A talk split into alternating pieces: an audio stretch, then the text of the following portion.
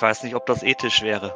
Wer am Ende der letzten Episode Martin Scherer ganz genau zugehört hat, der konnte unser heutiges Thema bereits erahnen. Ethische Entscheidungen, darum geht es, gesellschaftliche wie ärztliche, angesichts Corona. Darum dreht sich unser Gespräch in unserem heutigen Corona-Update und damit herzlich willkommen. Es ist Montag, der 30. März. Wir, das sind Martin Scherer, Präsident der Deutschen Gesellschaft für Allgemeinmedizin und Familienmedizin, der DGAM und Direktor des Instituts und Poliklinik für Allgemeinmedizin am UKE in Hamburg. Und ich bin Dennis Nösler, stellvertretender Chefredakteur und Nachrichtenchef der Ärztezeitung aus dem Hause Springer Medizin.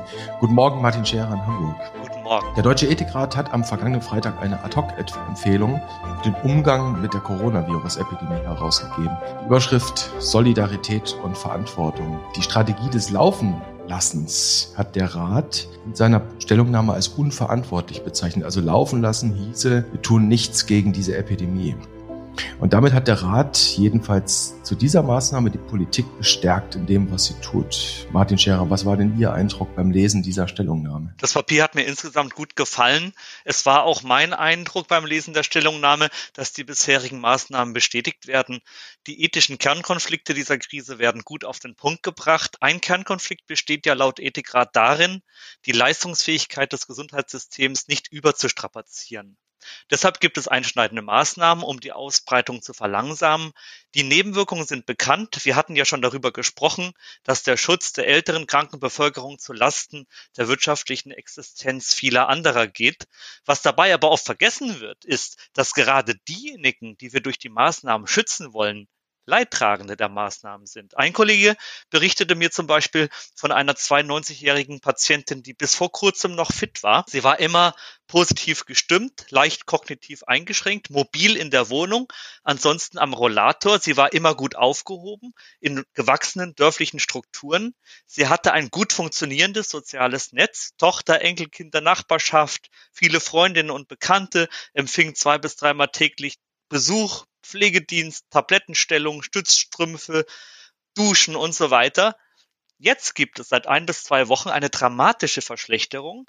Die sozialen Systeme brechen weg durch die soziale Distanz.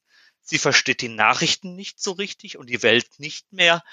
Sie verliert alle Ansprache von außen, die menschliche Wärme und Zuneigung durch Anwesenheit ihrer Lieben fallen weg. Sie schläft jetzt tagsüber viel, verliert an Mut und auch an Kognition, wird unsicher auf den Beinen. Das fein austarierte soziale Unterstützungssystem ist zusammengebrochen. Die Patientenperspektive kommt in dem Papier aufgrund der Schwerpunktsetzungen etwas kurz gehört aber meines Erachtens zu den ethischen Abwägungen zwingend mit dazu. Das heißt, auch diejenigen, die wir schützen wollen durch die Maßnahmen, leiden unter den Maßnahmen. Und das ist die zweite Seite der Medaille, die Sie da gerade ansprechen. Und das hat der Rat zumindest in Teilen auch thematisiert. Er hat jetzt nicht speziell auf die Patientenebene fokussiert, aber er hat zumindest gesagt, der Schutz menschlichen Lebens, also durch die Eindämmungsmaßnahmen, die wir hier gerade sehen, der gelte eben nicht absolut. Kulturelle, soziale, wirtschaftliche Freiheits- und Teilhaberechte dürften diesem Schutz menschlichen Lebens nicht bedingungslos untergeordnet werden, sagt der Rat. Ich zitiere das mal. Ein allgemeines Lebensrisiko ist von jedem zu akzeptieren. Und dann stellt sich jetzt die Frage, wo ist da die Grenze zwischen Schutz des einzelnen Lebens und des Akzeptierens des allgemeinen Lebensrisikos? Das ist schwierig. Also die normativen Grenzen hat der Ethikrat ja selber benannt. Das sind gesetzliche Regelungen unsere humanitären Grundprinzipien, unsere Grundrechte, hinter denen wir uns alle gut versammeln können. Als entlastend empfinde ich in diesem Zusammenhang, dass der Rat auf unsere demokratischen Grundfesten verweist und darauf, dass schmerzhafte Entscheidungen von den Organen getroffen werden müssen, die hierfür durch das Volk mandatiert sind und dementsprechend auch in der politischen Verantwortung stehen. Die Corona-Krise so sagt der Rat, ist die Stunde der demokratisch legitimierten Politik. Das gilt übrigens auch für medizinische Fachgesellschaften. Gerade in der Krise müssen die wesentlichen Entscheidungen und Empfehlungen von den Mitgliedern gewählten Gremien getroffen werden. Aber die Corona-Krise ist nicht nur die Stunde der Demokratie, sondern auch die Stunde der Forschung. Wir sind ja alle zu Probanden eines einzigartigen, nationenweiten, unkontrollierten Großexperiments geworden. Deshalb hat das Netzwerk Evidenzbasierte Medizin am 27. März, also am vergangenen Freitag, auch nochmal eine klare Forschungsforderung ausgesprochen, die über die Fördermaßnahmen des WMBF hinausgeht, die Wirkungen und unerwünschten gesundheitlichen, sozialen und wirtschaftlichen Kollateraleffekte der ergriffenen Maßnahmen müssen unbedingt erforscht werden. Aber zurück zu Ihrer Frage, wo die Grenze ist. Nur die Begleitforschung kann uns Referenzbereiche für ethische Grenzsetzungen liefern. Ansonsten sind solche Diskussionen ein Blindflug. Eine solide Risiko-Nutzen-Abwägung braucht immer belastbare Daten. Das Thema Forschung, das wird sicherlich eines sein, mit dem wir uns demnächst mal intensiver befassen müssen. Ich will noch mal auf die konkreten Empfehlungen des Ethikrats zurückkommen. Der Ethikrat fordert ja tatsächlich, dass Kontaktbeschränkungen, so wie wir sie jetzt erleben, eigentlich schleunigst aufgehoben werden müssen, wenn sich zeigt, dass die Epidemie abflacht, beispielsweise gemessen an der Basisreproduktionsziffer, dem R0-Wert, wenn der unter eins sinkt. Ja, das stimmt.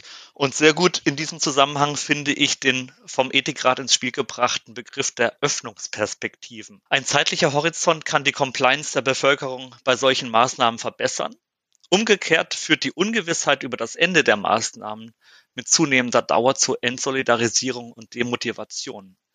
Der Ethikrat macht ja zarte Andeutungen, wie eine Exit-Strategie aussehen könnte ein Laufen lassen, das haben Sie eingangs schon gesagt, basierend auf der Hoffnung, die Epidemie werde schon von selber zum Stillstand kommen, findet der Rat unverantwortlich. Allerdings sagt der Rat auch, dass eine solche Strategie anders zu beurteilen wäre, wenn man sie mit dem Schutz vulnerabler Gruppen verbindet. Schauen wir mal auf die ärztliche Perspektive. Die ist ja durchaus auch thematisiert worden von von dem Rat, also die speziell medizinischen Aspekte, die scheinen auf den ersten Blick, wenn man sich dieses 16-seitige Papier anschaut, doch enttäuschend. Denn immerhin, der Rat gibt keine konkrete Handreichung. Das wäre jetzt vielleicht, sagen wir mal, das Nonplusultra, das man erwarten würde. Aber nein, soweit wagen die sich gar nicht aus dem Fenster. Der Rat spricht letztlich von tragischen Entscheidungen über Leben und Tod, die Zweifelsfall gefallen werden müssen und von nahezu unlösbaren Dilemmata. Das war jetzt mal ein Zitat Lediglich der Verweis, wir hatten schon die Fachgesellschaften gerade benannt, auf deren Empfehlungen und Leitlinien, auf die hebt der Rat ab, denen solle man doch bitte folgen.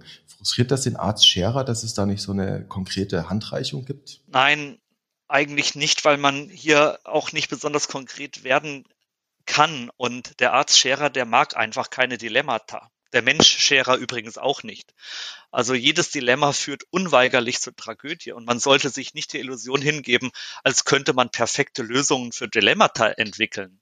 Das haben Dilemmata so an sich, dass sie schrecklich sind. Der Ethikrat spricht von dilemmatischen Entscheidungssituationen, wenn nicht mehr ausreichend intensivmedizinische Ressourcen für alle Patienten zur Verfügung stehen. Der Rat beschreibt zwei mögliche Konkurrenzszenarien, die Ex-ante-Konkurrenz und die Ex-post-Konkurrenz. Das will heißen, bei der Ex-ante-Konkurrenz ist die Zahl der unbesetzten Beatmungsplätze kleiner als die Zahl der Patienten, ihrer akut bedürfen. Bei der Ex-Post-Konkurrenz sind bereits alle Plätze belegt und ein neuer Patient kann nur dann beatmet werden, wenn bei einem anderen der Stecker gezogen wird.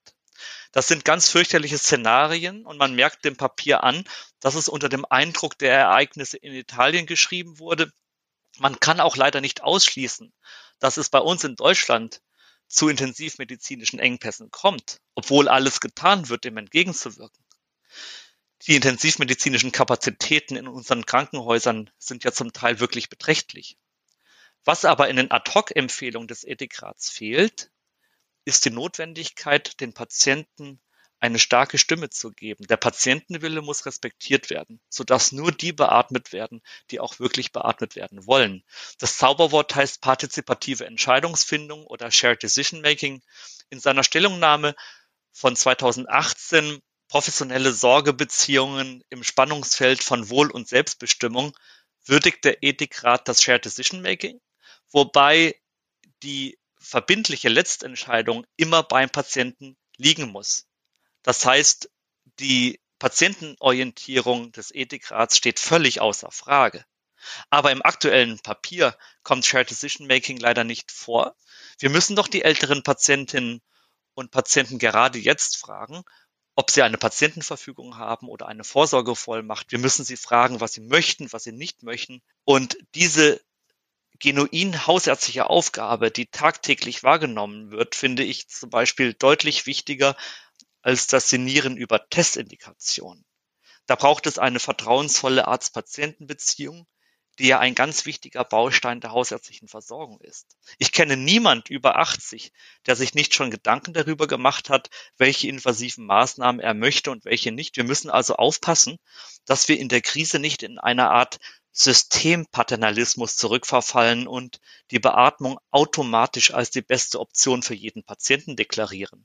Die letzte Entscheidung hierüber muss immer nach eingehender Information bei den Patienten selbst liegen und wie gesagt, also die Patientenorientierung des Rats steht außer Frage, aber sie ist jetzt hier in diesem Papier gerade nicht so stark wahrnehmbar. Wir müssen den Patienten unbedingt eine Stimme geben und sie und ihre Angehörigen in solche Entscheidungen einbeziehen. Man hat tatsächlich den, den, den Eindruck, dass der Geist, der viele dieser Empfehlungen im Moment eint, so sowohl in Empfehlungen von Fachgesellschaften als auch dieses Papier des Ethikrats, dass es da sehr, sehr, sehr stark auf dieses Triage oder auf Fragestellungen der Triage abzielt. Und ähm, dass das, was Sie gerade angesprochen haben, nämlich die partizipative Entscheidungsfindung, das Shared Decision Making da im Moment überhaupt keine Rolle spielt, dass wir in so eine Art technisierte Medizin hineinrutschen, wo es nur darum geht, retten, retten, retten, retten. Das ist so ein bisschen das Gefühl, das man bekommt beim, beim Lesen all dieser Papiere. Ja, retten, retten, retten, retten, retten. Und am Anfang war es testen, testen, testen, testen, testen. Also, also so eine, so eine mechanistische Grundhaltung und so ein Verfallen in mechanistische Automatismen und Medizin ist doch viel mehr als das viel komplexer und Medizin fängt eigentlich erst da an, wo sich zwei Menschen, Ärztin und Patientin, sehr intensiv über Werte unterhalten, über Grundhaltungen verständigen und dann zu einer gemeinsamen Sicht der Dinge kommen. Ich will noch mal auf ein, ein Beispiel eingehen, das Sie angesprochen hatten, das der Ethikrat angesprochen hatten. Da geht es um die, die Ex-Ante-Entscheidung. Und zwar schauen wir mal nicht nach Italien, sondern sondern schauen wir in den schwer betroffenen Osten Frankreichs. Da konnten wir das ja leider Gottes auch erleben, speziell im, El im Elsass. Da gab es Berichte, dass zum Beispiel 75-jährige Patienten, die an dem SARS-Coronavirus oder an Covid-19 vielmehr erkrankt waren, gar nicht erst an die Beatmung gekommen sind, obwohl sie eigentlich die Beatmungsindikation gehabt hätten. Und obwohl noch ein Gerät frei gewesen wäre, weil die Ärzte vor Ort einfach wussten, wir werden jetzt sehr viel mehr Patienten noch bekommen und die wollten die Maschine eben frei halten für jüngere oder vielleicht auch kritischere Patienten. Da geht das Wort um, das ist ja faktische Sterbebekleidung, um vielleicht mal einen milden Begriff dafür zu verwenden. Wie sehen Sie das? Sehr kritisch. Das ist ja das andere Extrem des Paternalismus. Man muss die Patientinnen und Patienten fragen und dann mit ihnen eine gemeinsame Entscheidung finden, eventuell zusammen mit Angehörigen. Ebenso wenig wie man Menschen gegen ihren Willen beatmen sollte, sollte man die Beatmung denjenigen vorenthalten, die sie gerne wollen. Meine Hoffnung ist, dass wir durch Steigerung der intensivmedizinischen Kapazitäten in Kombination mit Shared Decision Making und sorgfältiger Indikationsstellung gar nicht erst in solche Dilemmata hineinkommen. Wie gesagt, Dilemmata haben es so an sich, dass sie zwangsläufig Verlierer produzieren. Dabei muss man auch an die Entscheidungsträger denken, die am Krankenbett selber stehen, die Pflege und die Ärztinnen und Ärzte, die eventuell für den Rest ihres Lebens Schuldgefühle haben müssen. In der Tat auch eine Sache, die der, der Rat thematisiert hat, äh, dass Ärzte in so eine ganz, ganz, ganz ungewöhnliche, eigentlich nicht zu wollende Situation hineinrutschen können. Wogegen sich der Ethikrat ganz deutlich ausgesprochen hat, das ist eben dieses Ex-ante-Szenario, das wir da aus dem Elsass erfahren haben oder vielmehr erfahren mussten. Der Ethikrat hat in seiner Stellungnahme von egalitärer Basisgleichheit gesprochen. Das ist das, was er fordert. Egalitäre Basisgleichheit soll heißen, Alter, Status, meinetwegen auch eine Behinderung oder die prognostizierte Lebenserwartung von einem Patienten, die dürften in einer Situation der Triage keinen Einfluss auf die ärztliche Entscheidung haben. Das fordert der Rat. Und damit widerspricht der bekannten utilitaristischen Gesellschaftsmodellen, wie wir sie beispielsweise aus angelsächsischen Räumen kennen. Jetzt stellt sich mir ganz konkret die Frage, wird ein Arzt, ein Intensivmediziner vielleicht, wer auch immer, wird jemand, der in so einer kritischen Situation entscheiden muss. Ich habe zwei, drei, vier, fünf Patienten, die ich beatmen muss und ich habe ein Bett. Wird der sich dann so rational verhalten, wie es der Ethikrat fordert? Naja, also erstmal ist das ja eine humanistische Grundhaltung des Rats, dem ich mich und auch jede Ärztin, jeder Arzt aus vollstem Herzen anschließen kann. Wir dürfen in der Medizin auf keinen Fall Unterschiede machen hinsichtlich Alter, Geschlecht, Herkunft oder sozialem Status. Ich kann nur hoffen, dass äh, solche Dilemmata und solche Entscheidungssituationen gar nicht erst auf uns zukommen. Schauen wir nochmal auf dieses Beispiel der Ex-Post-Triage. Das hatten wir eben schon angedeutet. Also wenn im Prinzip alle Betten belegt sind und wenn zusätzlich Patienten hinzukommen, die man jetzt eigentlich nicht versorgen kann. Da spricht der Rat nicht von Tötung durch Unterlassen, sondern er wählt einen anderen Begriff, und zwar von einer tragischen Unmöglichkeit, einen Menschen nicht vor dem krankheitsbedingten Sterben retten zu können. Das klingt auf den ersten Blick charmant, aber eigentlich ziemlich derbe, oder? Ja, das sind Horrorszenarien, die vom Kern der Sache ablenken. Entscheidend ist doch der kommunikative Vorlauf vor der Beatmung und dass man, dass wir, wie gesagt, in diese Dilemmata gar nicht erst hineinkommen wir müssen erstens die Ausbreitung weiterhin so gut wie möglich verlangsamen. Zweitens die intensivmedizinischen Kapazitäten hochfahren, was ja getan wird. Und drittens, und hier ist auch ganz besonders der ambulante Bereich gefordert, mit den Patientinnen und Patienten und ihren Angehörigen über das Thema Patientenverfügung und Vorsorge, Vorsorgevollmacht zu sprechen. Nur so können wir verhindern, dass Menschen beatmet werden, die das gar nicht wollen und vielleicht dann auch Plätze belegen für andere, die es gerne wollen. Ich kann an diesen Dilemmata eigentlich nicht loslassen. Deswegen, Sie verzeihen es mir. Ich muss jetzt tatsächlich nochmal mit einem Dilemma arbeiten und ich will ein, Sie gestatten es mir hoffentlich, ein mal unangenehmes Gedankenexperiment wagen. Nehmen wir mal an, Sie, Herr Scherer, Sie werden alleine spazieren am Wochenende auf einem Waldweg. Betonung liegt auf alleine. Vielleicht ein schöner Sommertag. Und auf, plötzlich sehen sie auf dem Waldweg vor sich zwei Menschen auf dem Boden liegen. Sie gehen da natürlich hin, recht zügig und stellen fest, das ist ein sichtbar älterer Herr, sagen wir vielleicht um die 70 Jahre alt. Und die zweite Person ist eine jüngere Dame, sagen wir Mitte 30. Was machen Sie als Arzt? Sie machen ABCDE und bei C hören Sie auf bei beiden, weil Sie feststellen, beide haben offenkundig keine Spontanatmung. Sie können keinen Puls fühlen äh, die Haut ist noch nicht livide.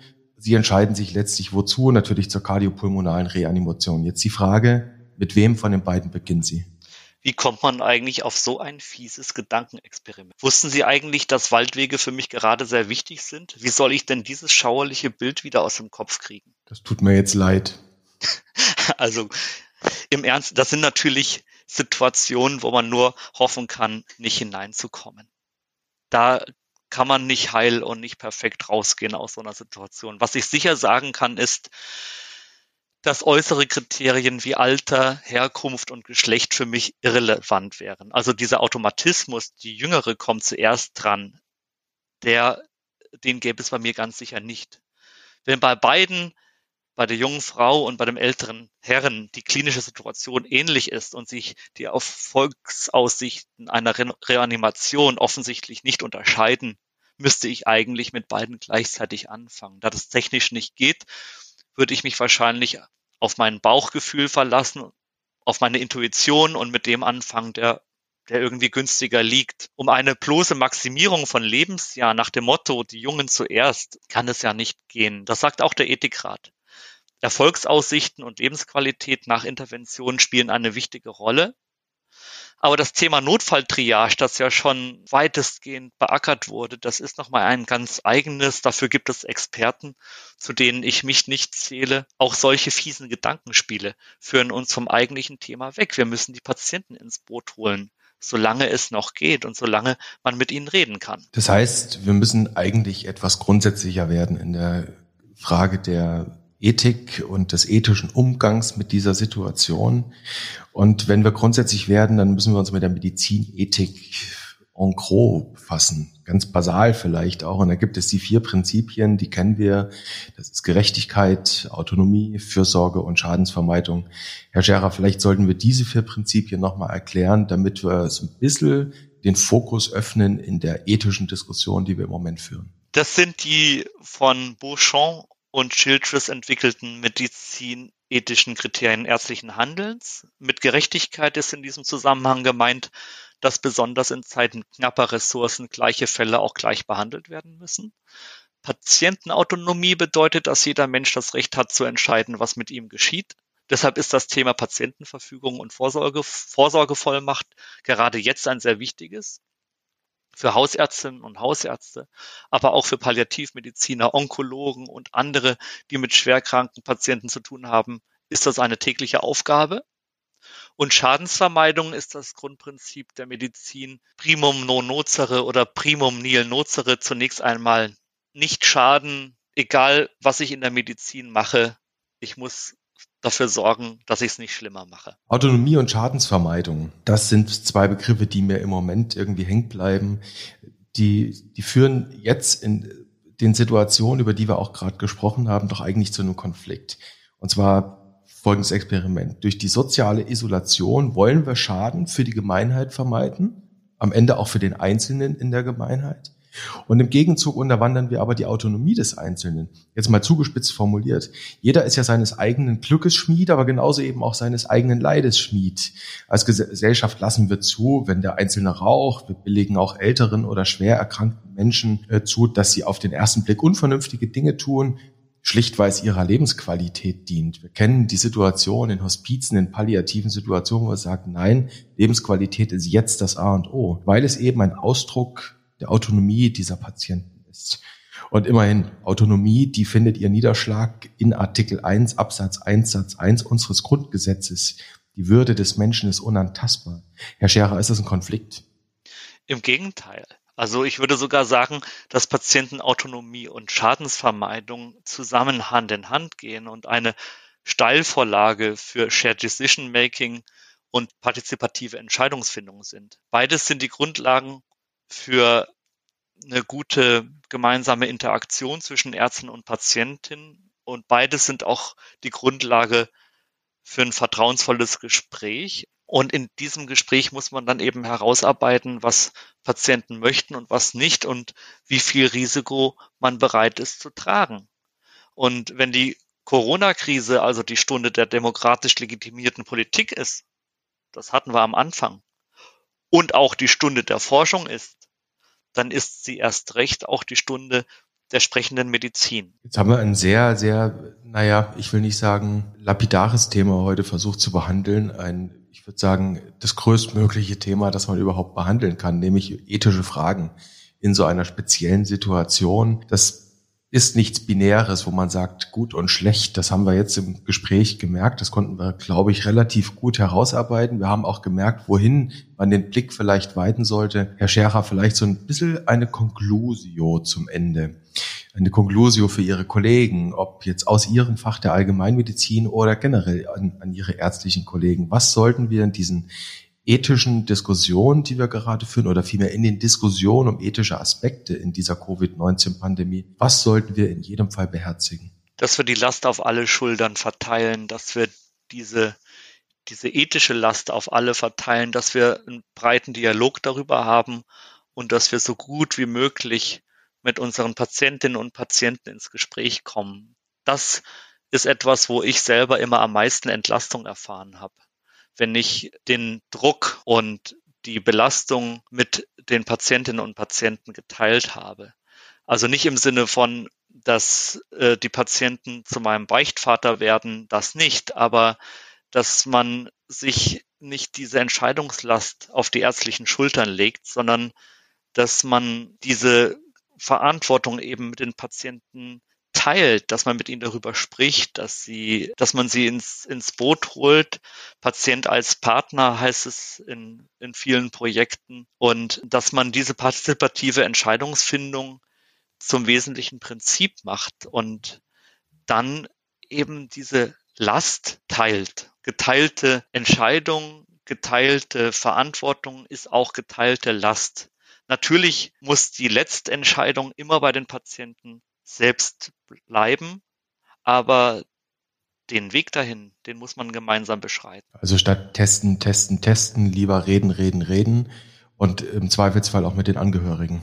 Und hören, hören, hören, hören. Herr Scherer, das war eine interessante Episode zu einem schwierigen Thema. Wir haben das Thema natürlich nicht abschließend heute behandelt. Wir haben uns versucht, dem Thema zu nähern. Ein wenig, ich hätte ein wenig die Vermutung, dass uns das Thema vielleicht noch einmal begleiten könnte, dann vielleicht in einem anderen Aspekt. Ich fand es lehrreich. Ich fand es auch ein bisschen, sagen wir mal, mind-opening, wenn ich das so sagen darf. Also mal von mir jedenfalls vielen Dank, äh, Herr Scherer.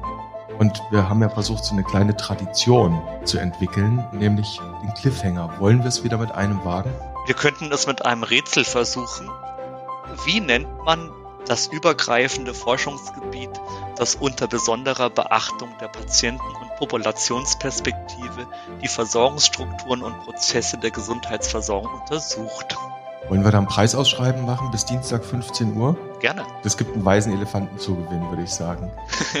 Herr Scherer, vielen Dank, es war mir eine Freude. Ich wünsche Ihnen einen guten Montag und wir hören uns morgen wieder an gleicher Stelle auf gleicher Welle. Ihnen auch einen guten Start in die Woche.